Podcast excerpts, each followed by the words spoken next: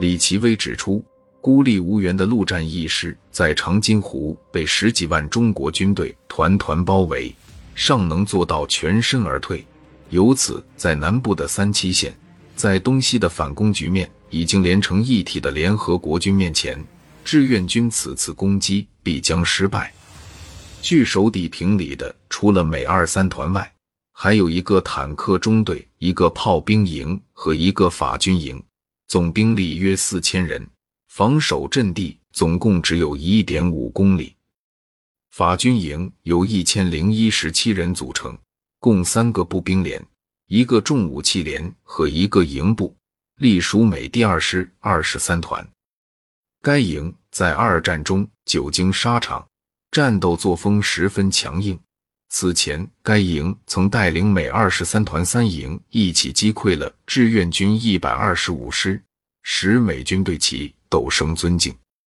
接到坚守底平里的命令后，弗里曼团长收拢撤退中的部下。开始修筑防御工事，联合国军将数千米的环状铁丝网铺设在阵地前沿，还密集的布置了反步兵地雷和汽油弹。借助施工机械，美军还迅速挖掘出了壕沟。弗里曼上校还在防御圈内设下炮兵阵地，集中了二十六门野战榴弹炮和五十一门迫击炮。弗里曼上校。还加强了步兵、坦克、炮兵之间的通信，以便集中火力对敌发动打击。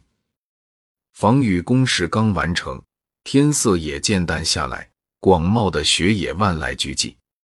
二十三团接到侦察机发来的报告，数目庞大的中国部队正在从北面和东面向底平里逼近。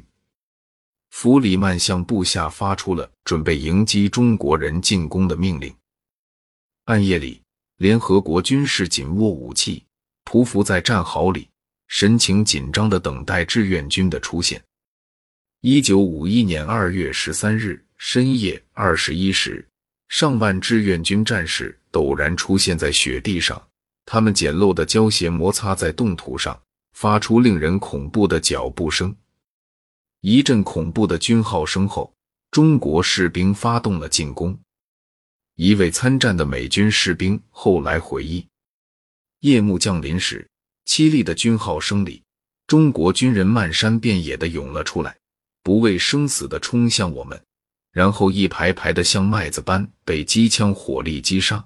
他们后面的人又一排排的往上冲，然后又被击倒。一九五一年二月十四日，在地平里前一晚的战斗当中。炸瘸了腿的弗里曼催命一般的打电话，要求李奇微增援，这弄得李奇微心烦意乱。但是东线的美国第十军正面已经没有可以调动的部队了，如果再增援，只有动用预备队。联合国军可不敢在这样前途未卜的时候动用自己的预备队。但是美军也不能眼看着弗里曼送死。